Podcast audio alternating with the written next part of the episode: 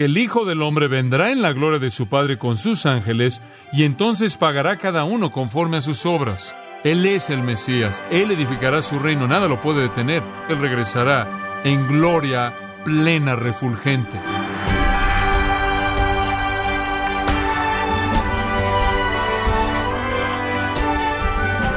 Estamos muy agradecidos por su tiempo y sintonía en gracia a vosotros con el pastor John MacArthur. Tal como la escritura lo predijo, al día de hoy muchos se burlan de la promesa que Jesús hizo acerca de su esperado regreso, considerándolo como un disparate indocto y una fantasía fundamentalista. Sin embargo, ¿qué llamado de atención hacen las escrituras a todos aquellos que no se están preparando para su regreso? El día de hoy, el pastor John MacArthur, en la voz del pastor Luis Contreras, nos enseñará acerca de la advertencia que Jesús hizo sobre su segunda venida en la serie Cristo despliega su gloria en gracia a vosotros. Abran sus Biblias conmigo en Mateo capítulo 16, versículo 27 cuando ve al Hijo del Hombre viniendo en la gloria de su Padre con sus ángeles para pagar a cada uno conforme a sus obras. Usted tiene otra profecía como la de Daniel que ve a Jesús como el Hijo del Hombre viniendo como hombre para juzgar a los hombres representando al Dios eterno. Entonces este es Jesús en juicio, Jesús en gloria, Jesús quien viene a tomar su reino, y aquellos que le pertenecen a Él entran al reino como Mateo 25 dice, y aquellos que no son expulsados del reino para siempre. Y note también en el versículo 27 dice que vendrá en la gloria de su Padre. Ahora, gloria básicamente debe ser entendida en las escrituras, o realmente no puedo entender mucho de lo que la Biblia enseña. Pero gloria es otra manera de expresar los atributos, la naturaleza, la esencia de Dios. Él vendrá en la realidad plena y refulgente y manifestación del Dios eterno. Como puede ver, cuando Jesús vino al mundo, su deidad estaba velada, ¿no es cierto? Él estaba entre los hombres, pero no sabían quién era. Ellos no lo recibieron. Ellos no vieron belleza en él que desearan. Él no era atractivo. Ellos realmente no vieron la gloria. Estaba tan velada en su humanidad. Pero vendrá un tiempo cuando Él regrese y el velo será quitado y Él regresará, dice, en la gloria de su Padre descubierta. Ahora eso significa un despliegue total de atributos divinos. Usted sabe, regresa a Éxodo 33 y Moisés dice, muéstrame tu gloria. ¿Y qué es lo que Dios le dice? Dejaré que toda mi bondad y gracia y misericordia pase delante de ti. Moisés dice, déjame ver tu gloria. Dios dice, voy a mostrarte mis atributos, por lo tanto, gloria equivale a atributos. Y la gloria es la manifestación refulgente de todo lo que Dios es en su santidad infinita. Es la Shekinah completa. Más adelante nuestro Señor habla más acerca de esto. Observe el versículo 29 de Mateo 24. Versículo 29 de Mateo 24. E inmediatamente después de la tribulación de aquellos días, el sol se oscurecerá, y la luna no dará su resplandor, y las estrellas caerán del cielo, y las potencias de los cielos serán conmovidas. Juan los ve como higos maduros en un árbol y conforme usted sacude el árbol simplemente caen. Y en otras partes en Apocalipsis, Juan ve los cielos enrollándose como un pergamino, como cuando usted jala la persiana y se resbala y simplemente se vuelve a enrollar y sube así. El cielo entero se oscurece y simplemente se enrolla y lo que usted tiene ahí es el espacio negro infinito. Todas las luces se han apagado y Dios está listo para presentar un show como el mundo nunca jamás ha visto. Entonces, versículo 30, aparecerá la señal del Hijo del Hombre en el cielo, y entonces lamentarán todas las tribus de la tierra, y verán al Hijo del Hombre viniendo sobre las nubes del cielo con poder y gran gloria.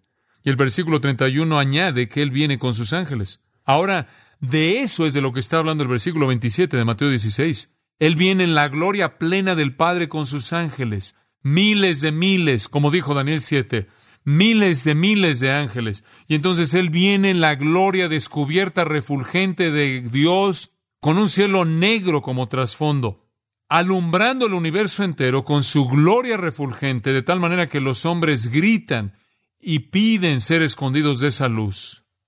La Biblia dice que cuando Él toca la tierra, su gloria llenará la tierra. Él establecerá su reino y entonces moraremos con Él en gloria. Pero aquellos que rechazan al Salvador precioso serán expulsados de su presencia para siempre. Ahora dice en el versículo 27 que cuando Él venga, al final del versículo, pagará cada uno conforme a sus obras. Pagará cada uno conforme a sus obras. Esta es contabilidad final. Es el día del juicio. ¿En base a qué se llevará a cabo el juicio? Será llevado a cabo, escuche cuidadosamente, en base a las obras. Es correcto, obras. Dice usted, espera un momento. La gente tiene muchos problemas con esta declaración. Usted dice, no somos salvos por obra, sino por gracia. ¿No conoce Efesios 2, 8 y 9? Porque por gracia sois salvos por medio de la fe. Y esto no de vosotros, pues es don de Dios, no por obras. Pero aquí dice obras. ¿Quieres decir que Dios va a juzgarme en base a mis obras? Eso es correcto, eso es lo que dice.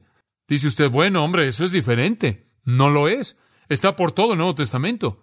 1 Corintios 3 dice que Él va a juzgarlos en base a sus obras. Lo dice tres o cuatro veces en ese capítulo. Segunda de Corintios 5, Él va a juzgar a los hombres según sus obras. Eso no es nada nuevo. Está por toda la Biblia. Habla de eso en Gálatas 6, Apocalipsis 2, Apocalipsis 20, Apocalipsis 22. Y hay un versículo muy importante, creo, en Romanos 14, 12. Todos daremos cuenta de nosotros mismos a Dios. Pero permítame llevarlo a un texto clave. Romanos 2.6. Romanos 2.6. Cuando Jesús venga en juicio, juicio al final del versículo 5, Él pagará a cada hombre según sus obras. Eso es Romanos 2.6. Él pagará a cada uno según sus obras. Ahora, no es difícil entender lo que está diciendo. Está diciendo esto, escuche, y después lo explicaré. Sea que usted conozca a Jesucristo o no, debe ser evidenciado por sus obras. Eso es todo. No es que usted es salvo por obras, sino que son la verificación objetiva de que usted es salvo. Es simplemente lo que Santiago dijo.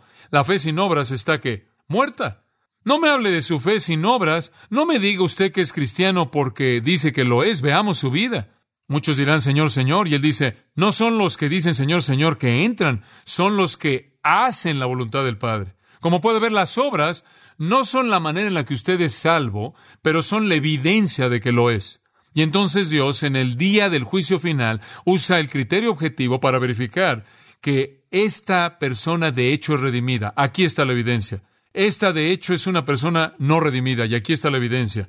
Y entre aquellos que no conocen a Jesucristo, que nunca lo han recibido como Salvador, no puede haber fruto, no puede haber buenas obras, no puede haber buenas obras porque Dios no está ahí para producirlas. Y entre aquellos que son salvos, Dios está ahí el Espíritu Santo morando en el alma del cristiano como individuo y serán el producto que prueba que la transacción realmente ocurrió. Es el criterio objetivo. Son el indicador objetivo, absoluto, que da evidencia de salvación. Y ese mensaje está por todas las escrituras. Versículo 7 de Romanos 2. Aquellos que mediante perseverancia paciente, hacen bien, buscan gloria, honor e inmortalidad, les daré vida eterna. En otras palabras, para aquellas personas que buscan cosas justas y que buscan la gloria celestial y el honor celestial y la inmortalidad celestial, les daré vida eterna. Ahora usted y yo sabemos que nadie va a buscar ese tipo de vida a menos de que Dios haya regenerado su corazón, ¿verdad? Porque en Romanos 3 Pablo dice, no hay quien busque a Dios, no hay justo ni a un uno. Entonces, si una persona está buscando la justicia y buscando el hacer bien y buscando gloria y honra e inmortalidad en el reino de Dios, es evidente que Cristo ha cambiado su corazón y esa persona recibe vida eterna. Para aquellos que son contenciosos, que no obedecen la verdad, sino obedecen la injusticia, Dios dará indignación e ira. Y él después lo dice de otra manera, invirtiendo el orden tribulación y angustia sobre toda alma que hace mal, del judío primeramente y también el griego, y gloria, honra y paz a todo hombre que hace bien, al judío primeramente y también al griego, porque no hay parcialidad con Dios. Dios no lo está metiendo usted en el cielo y al infierno de manera caprichosa. Él no está diciendo, tú me caes mejor que ellos. Él simplemente está diciendo, si hay prueba en tu vida de que has venido a Jesucristo, perteneces a mi reino. Y las obras son el criterio objetivo. Entonces muéstreme usted una persona que dice que es cristiana, pero no hay nada que muestre que esa es la verdad, sin criterio objetivo, no tienen certeza de que entrarán al reino de Dios, sin importar lo que pueda pensar. Entonces, esta es una promesa. De regreso a Mateo 16, una promesa para aquellos que aman a Cristo. ¿En qué sentido es una promesa, John? En este sentido, escuche, veo mi vida como cristiano y yo digo fracaso mucho, ¿verdad? Y también usted, ¿no es verdad? Y algunas veces lo único que podemos ver es eso, y en cierta manera ahí está usted escarbando, rascando para tratar de encontrar las cosas que están bien. Y después se encuentra algo que piensa que hizo bien y lo acaba de corromper porque pensó que era bueno y ahora usted ha echado a perder sus motivos y ahora ha inyectado orgullo en lo que originalmente era un acto humilde. Es realmente difícil, ¿no es cierto? Y entonces todos luchamos con ese tipo de situación. Pero básicamente me da esperanza el saber que debido a que le he entregado mi corazón a Jesucristo, Él está produciendo a través de mí obras dignas de la recompensa de Dios. Por otro lado, es una advertencia de que no importa qué tan bueno cree usted que es, su bondad solo es a nivel humano y usted no tiene ningún tipo de bondad producida por Dios a menos de que Dios vive en usted. Y usted va a estar ahí de pie en ese día y quizás va a decir, bueno, yo hice esto, hice aquello, hice esto y aquello, y Él simplemente va a decir, no te conozco. Eso es simplemente bondad humana, no la bondad producida por Dios. Y para el incrédulo va a ser un día de un temor tal que es difícil de describir. Creo que la mejor descripción dada es dada por el apóstol Pablo en estas palabras en 2 de Tesalonicenses capítulo 1. Esta es una manifestación del juicio justo de Dios para que seáis contados dignos del reino de Dios, por el cual también sufren, viendo que es algo justo con Dios recompensar con tribulación a aquellos que os atribulan. En otras palabras, él dice, Dios va a juzgar a aquellos que los persiguen. Y para aquellos de ustedes que están siendo afligidos, descanso. Como puede ver, para nosotros que somos atribulados y sufriendo en esta vida, descanso. Todo va a estar bien, la gloria va a venir. Pero para el resto, el Señor Jesús será revelado desde el cielo con sus ángeles en poder, en llama de fuego, para vengarse de aquellos que no conocen a Dios y no obedecen al Evangelio de nuestro Señor Jesucristo, que serán castigados con destrucción eterna, excluidos de la presencia del Señor y de la gloria de su poder, cuando Él venga para ser glorificado en sus santos. Como puede ver, ambos están entretejidos en el pasaje, ¿no es cierto? Ustedes santos descansen, su gloria está por venir. Cuidado, incrédulos, la venganza está por venir. Y entonces cuando leemos que el Hijo del Hombre viene en la gloria de su Padre con sus ángeles y Él pagará a cada uno según sus obras, es dulce y amargo, ¿no es cierto? Para todos los hombres habrá un día en el que van a rendir cuentas. Habrá un día en el que rendirán cuentas y todo el sufrimiento, la negación personal, el llevar la cruz, los cristianos obedientes, leales, aunque fallen, en el registro tendrán la evidencia de que la vida de Dios estaba en su alma por la fe en Jesucristo, y su vida de lucha será equilibrada con bendición eterna. Y para las personas egoístas pecaminosas que rechazaron a Cristo, enfrentarán el hecho de que la rendición de cuentas muestra y los libros indican que nada jamás fue producido por el poder de Dios en su vida. Y en base a eso, recibirán castigo eterno. Ahora, simplemente decirle esto a los discípulos parece ser inapropiado en la mente de nuestro Señor. Y entiendo eso. Digo, aquí están y están caminando ahí a lo largo del camino y van de ahí de donde estaban en Cesarea de Filipos, ahí a Galilea y nada realmente espectacular está pasando, francamente. ¿Sabe lo que está diciendo? Digo, es simplemente otro día y el plan entero no parece estarse cumpliendo y no pensaban que las cosas estaban saliendo muy bien y ahora él dice que va a morir y ahora le dice a Pedro, quítate delante de mí, Satanás. Y después él dijo, más vale que estén dispuestos a morir por mí llevar una cruz. Y lo único que podían ver era a estos cientos de personas que habían visto antes caminando ahí con un travesaño para ir camino a una cruz, camino a su ejecución. Realmente todo es algo difícil. Entonces están en una situación muy real en la que no tienen ningún recurso. El reino no parece estar viniendo. La gente no lo acepta como Mesías. Los judíos lo odian y lo quieren muerto. Y ahora les está hablando de morir y que ellos van a morir. Cuando ellos se apuntaron, este no fue el trato. Digo, esto es, oye, ¿me puedo sentar a tu derecha y a tu izquierda en el reino? Nunca llegó a esto y ahora les dice, ah, pero la gloria vendrá. La gloria vendrá. Y usted simplemente se puede imaginar lo que diría, oh sí, oh claro, seguro. Eso está tan lejano, ¿no es cierto? Digo, es tan remoto. Digo, ese es un pensamiento agradable, pero usted estaría abrumado por la realidad de lo que es. ¿Ha notado eso? Usted sabe, así somos. Literalmente nos ahogamos en lo que es. Y tenemos este pequeño, oh sí, la segunda venida sí, va a venir y, y vamos a ir y oh sí, yo sé eso, pero perdemos.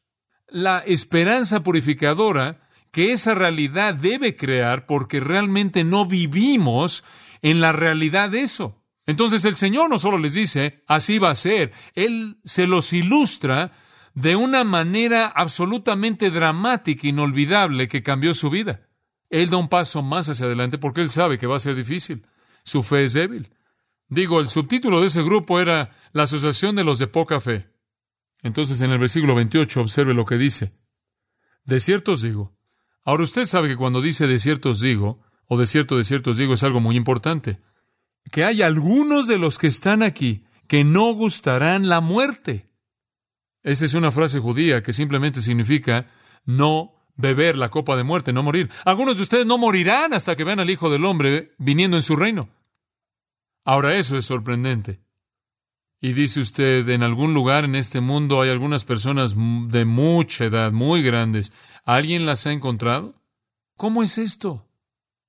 Algunos que están aquí no gustarán la muerte. Bueno, en primer lugar era solo algunos, pero la mayoría de ellos gustaron de la muerte antes de que lo vieron, pero algunos no.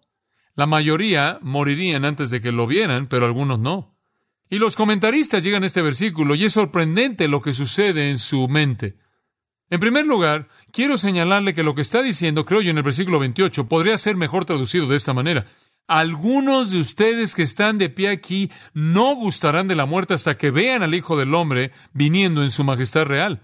Usted tiene ahí el término correcto, basileía, usado más de 150 veces en el Nuevo Testamento, y presentarlo no solo como el reino mismo, sino la realeza del rey en esplendor real, en majestad real. De hecho, podría colocar eso en su texto, porque esta es la mejor manera de ver esto. Hay algunos de ustedes que están aquí de pie que no morirán hasta que vean al Hijo del Hombre viniendo en su majestad real, su esplendor real. Ahora, ¿qué significa eso? Bueno, algunos comentaristas sugieren que significa la resurrección, que salió de la tumba en esplendor real.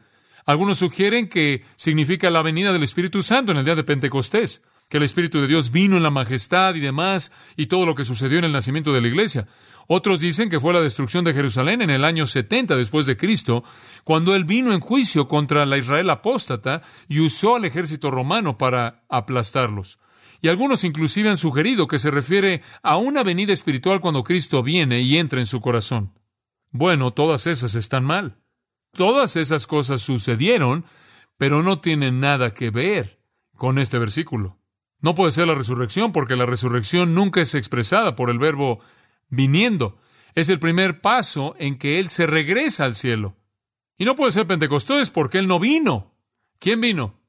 El Espíritu Santo. Y no puede ser la destrucción de Jerusalén porque dice, algunos de los que están aquí verán al Hijo del Hombre. Y nadie lo vio ahí. Y es simplemente místico hacerlo algún tipo de venida espiritual. Si usted quiere saber lo que significa, simplemente tiene que seguir leyendo. Y desgraciadamente metieron aquí una división de capítulo y otros encabezados y unos cuantos otros versículos que puede usted revisar cuando debería tener estas cosas fluyendo juntas.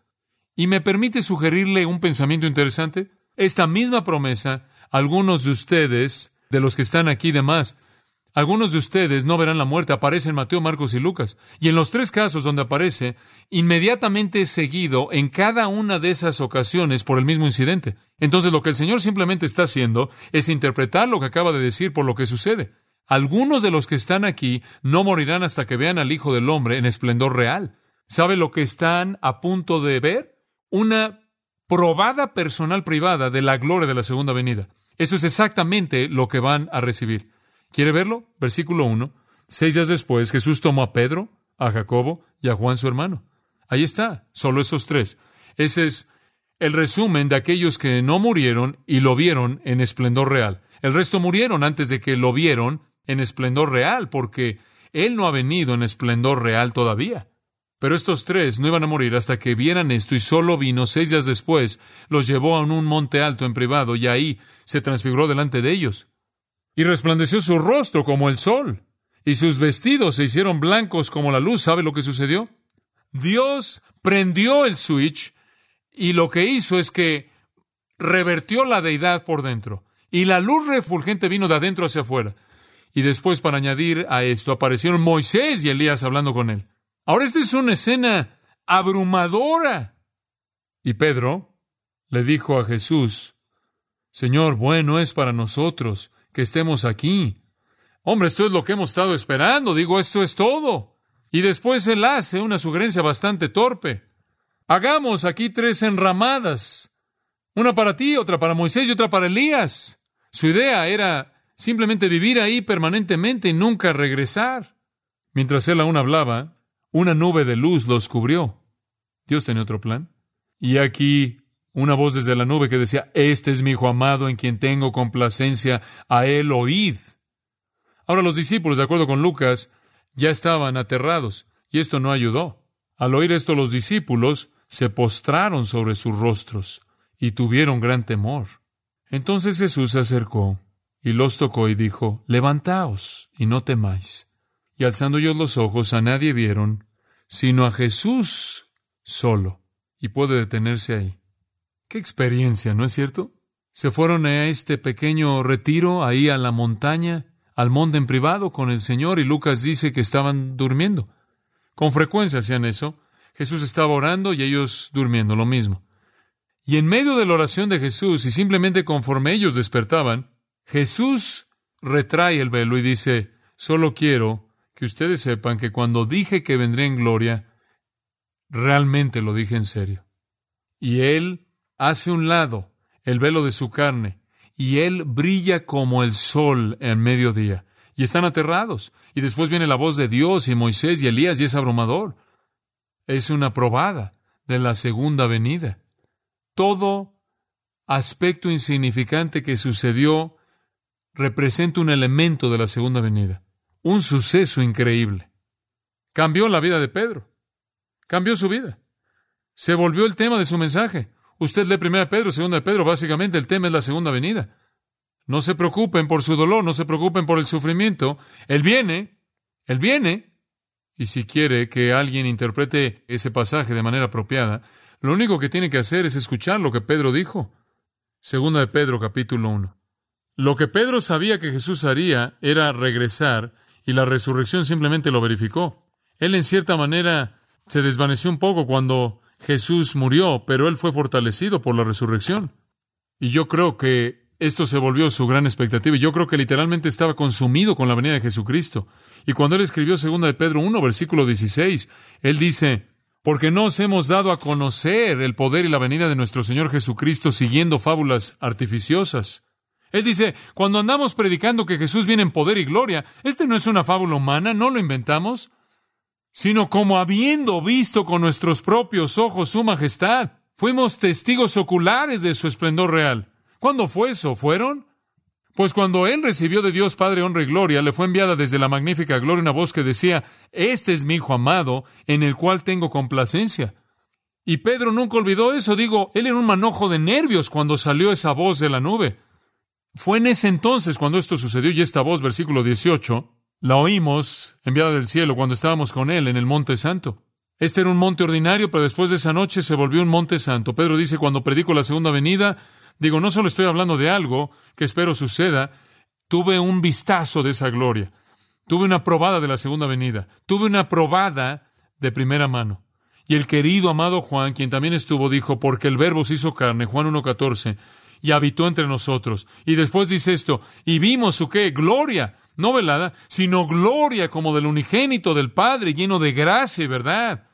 Vieron la gloria parcialmente descubierta de Dios en la transfiguración, esto es Pedro y Juan, y escribieron acerca de ello.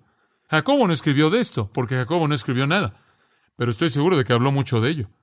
Bueno, el Señor es tan lleno de gracia. Él no solo dijo voy a venir, Él dijo voy a venir y ahora quiero mostrarles. Es como Moisés. Moisés dice, Señor, Tú dijiste que me vas a dirigir y dijiste que tú ibas a hacer esto, muéstrame tu gloria. Y él dice, muy bien, Moisés, te mostraré mi gloria.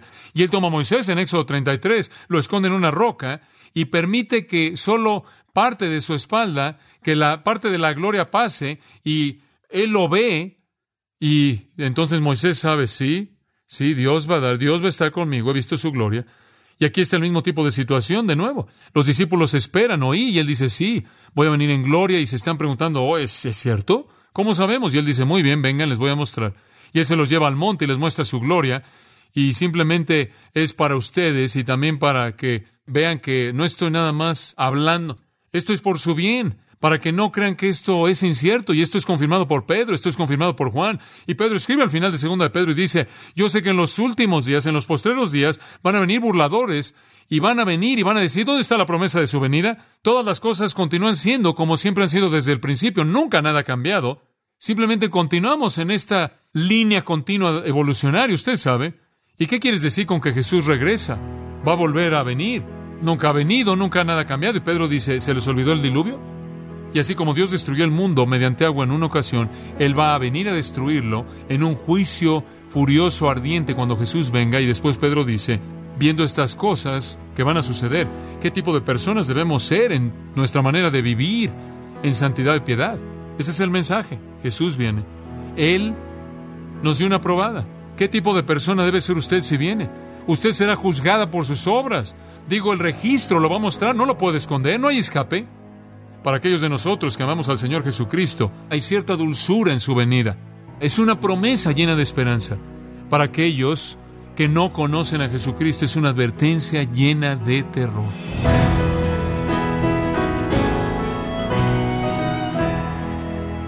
John MacArthur nos enseñó que en la segunda venida de Jesús, todo ser humano tendrá que rendirle cuentas. Nos encontramos en la serie Cristo despliega su gloria, aquí en gracia a vosotros.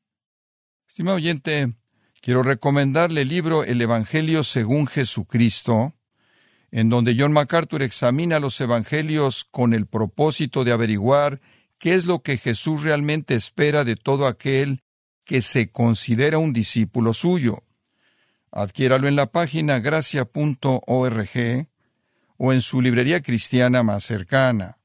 Y le recuerdo también que puede descargar todos los sermones de esta serie Cristo despliega su gloria, así como todos aquellos que he escuchado en días, semanas o meses anteriores, animándole a leer artículos relevantes en nuestra sección de blogs, ambos en gracia.org. Si tiene alguna pregunta o desea conocer más de nuestro ministerio, como son todos los libros del pastor John MacArthur en español, o los sermones en CD, que también usted puede adquirir, escríbanos y por favor mencione la estación de radio por medio de la cual usted nos escucha en gracia a vosotros. Es importante conocer no solo el país y ciudad de donde usted nos escucha, sino también la radio.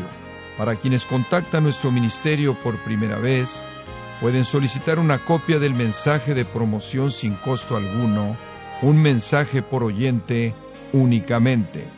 Si usted vive en los Estados Unidos o Puerto Rico, escríbanos a Gracia Vosotros, P.O. Box 4000, Panorama City, California 91412. O puede escribirnos a través del siguiente correo electrónico radio arroba gracia.org